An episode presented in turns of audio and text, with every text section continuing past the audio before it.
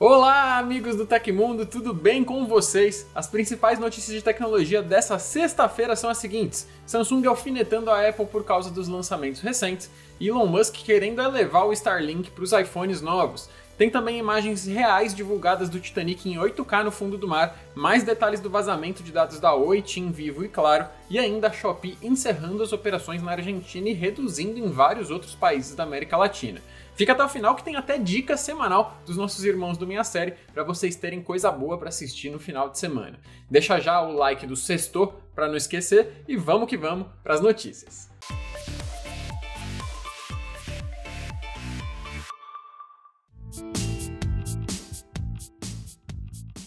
O lançamento da nova geração do iPhone e de outros produtos da Apple também foi acompanhado com atenção pela sua grande rival, a Samsung, mas a fabricante do Galaxy S22 e dos principais smartphones dobráveis do mercado não elogiou a concorrente, é claro, optando por disparar tweets ironizando as estreias da maçã. Em uma das postagens, a filial americana da Samsung parece ter acusado a gigante de Cupertino de imitação. A mensagem, que em tradução livre dizia sarcasticamente algo como História legal, mano, trazia as letras O da expressão substituídas por círculos roxos. O tweet era uma citação à cor roxa que será oferecida como opção de tonalidade nas versões do iPhone 14 Pro. Essa mesma tonalidade passou a ser disponibilizada pela marca sul-coreana na linha Galaxy S22 recentemente em uma alternativa batizada de Bora Purple.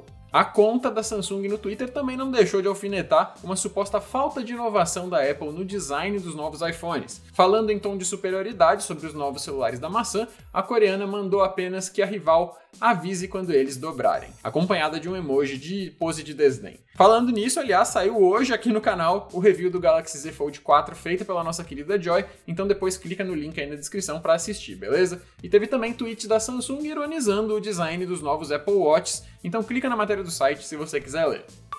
A oferta de hoje é o interruptor inteligente Wi-Fi AGL com três teclas, que está com 26% de desconto no link na descrição ou no QR Code aqui na tela do vídeo. Tô precisando de um desses, se pá eu mesmo vou clicar depois.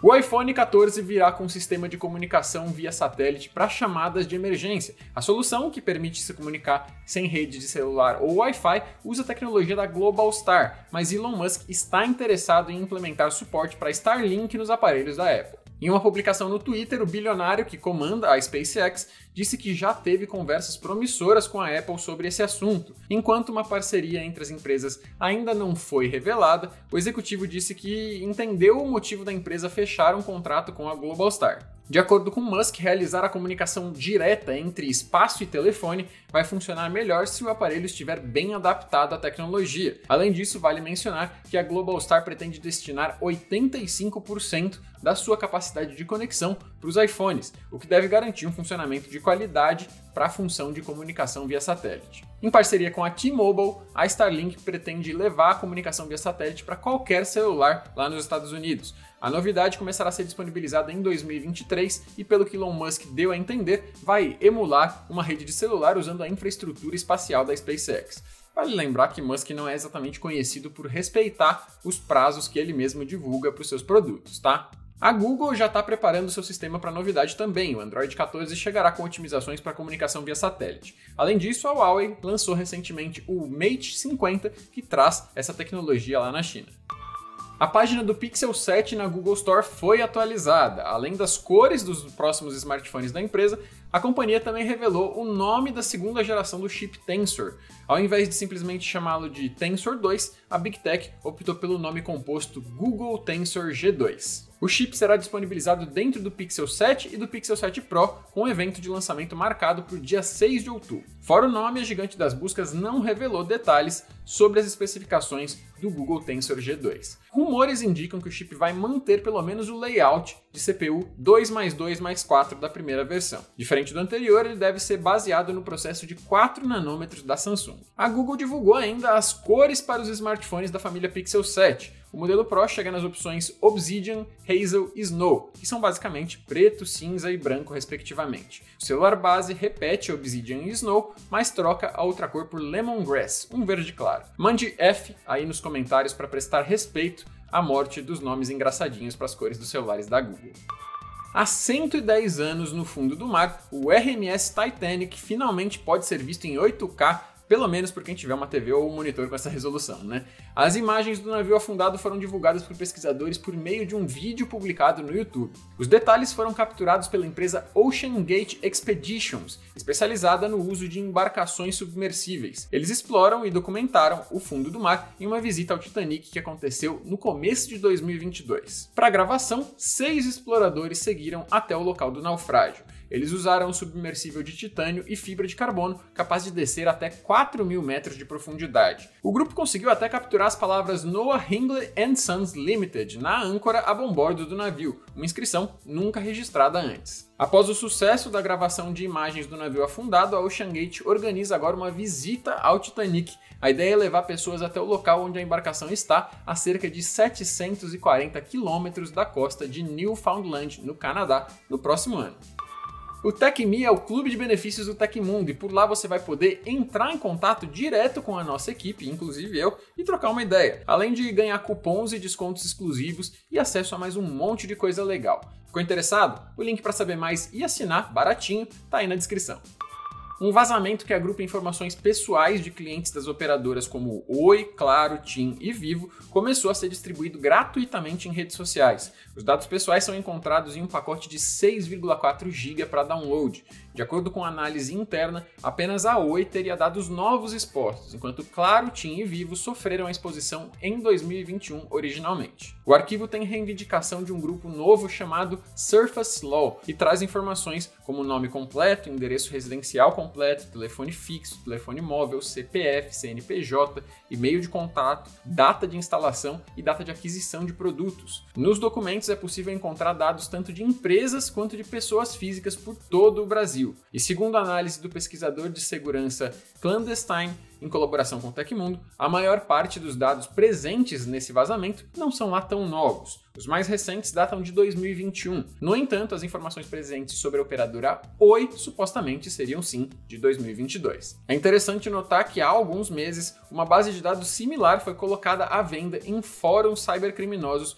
por cerca de 7 mil reais. As quatro operadoras enviaram posicionamentos reforçando seu compromisso com investimentos em segurança, com a Oi afirmando que ainda está avaliando as informações e as demais dizendo que não encontraram sinais de invasão em seus sistemas. Segundo o Surface Law, o arquivo compreende dados de cerca de 1 milhão e meio de clientes. Os dados foram obtidos através de falhas de subdomínios de diretórios expostos. As dicas para se proteger são, como sempre, habilitar o segundo fator de autenticação mandatoriamente. Faça isso em aplicativos, serviços e e-mails e fuja do segundo fator de autenticação via SMS, procurando por soluções terceiras como Alt, Google e Microsoft Authenticator. Desconfie de links e mensagens que chegam até você, principalmente boletos de pagamento, e caso você tenha alguma dúvida, seja proativo e busque contato com o banco em um canal oficial, tá? Há um jeito muito simples também de saber se você foi vítima de fraude. O site Registrato do Banco Central monitora quais contas correntes estão vinculadas ao seu CPF. Por meio de um cadastro simples é possível acessar informações de empréstimos e também financiamentos lista dos bancos em que você possui alguma conta, indicações de chaves Pix cadastradas em instituições de pagamentos e dados sobre operações de câmbio ou transferência internacionais. Vai lá conferir. A Shopee vai reestruturar sua presença na América Latina, reduzindo as suas operações no Chile, Colômbia e México e deixando de vez a Argentina. A informação ainda não foi oficialmente anunciada, mas representantes da loja confirmaram para a Reuters depois da agência de notícias ter acesso a um e-mail enviado nessa semana para funcionários da Shopee, no qual Chris Feng, presidente executivo da Shopee, atribui a reestruturação à atual incerteza macroeconômica avançada e diz que a empresa vai focar em suas operações principais. Depois, num comunicado à agência de notícias, a Shopee declarou que se concentraria num modelo transfronteiriço isso para México, Colômbia e Chile, enquanto sairia completamente da Argentina. As mudanças nos mercados mencionados vão resultar em cortes da maioria das equipes e funcionários que a Shopee contratava nas regiões. Enquanto isso, no Brasil, onde a Shopee conseguiu se estabelecer como uma das principais lojas de vendas online, não há planos de mudanças. Aparentemente, o nosso mercado segue inalterado, o que nos leva a concluir que o Brasil está entre uma das operações principais citadas no e-mail de Feng. No Momento Minha Série dessa semana, nossa indicação é uma das séries mais aguardadas do ano que finalmente chegou. O Senhor dos Anéis, Os Anéis do Poder, é a série prelúdio da saga original. O terceiro episódio da primeira temporada será disponibilizado no catálogo brasileiro do Amazon Prime Video hoje, sexta-feira, dia 9 de setembro, com os próximos episódios saindo semanalmente. A essa altura, muita gente já viu os dois primeiros episódios e deu a própria opinião. Mas se esse não é o seu caso, a notícia é boa. O tom adotado na série foi bastante elogiado, além dos efeitos gráficos, fazendo jus ao título de série mais cara do Amazon Prime Video. Alguns fãs com a mente mais fechada criticaram alguns detalhes, mas o consenso maior parece ser que a série acertou forte em tom, ritmo e grandeza esperados de uma obra do mundo de Tolkien. A trama de Os Anéis do Poder se passa milhares de anos antes dos eventos de O Hobbit e do Senhor dos Anéis e mostrará a segunda era da história da Terra-média. Para conferir o calendário com as datas de todos os episódios, acesse o link do Minha Série aí na descrição. E para assistir, você precisa também de uma assinatura do Amazon Prime. Se você não tem, para facilitar, eu vou deixar um link na descrição e um QR Code aqui no vídeo. Aí, enquanto você espera os próximos episódios, você também consegue aproveitar outras produções excelentes, como The Boys, Marvelous Miss Maisel e o filme Entre Facas e Segredos, que eu pessoalmente recomendo demais.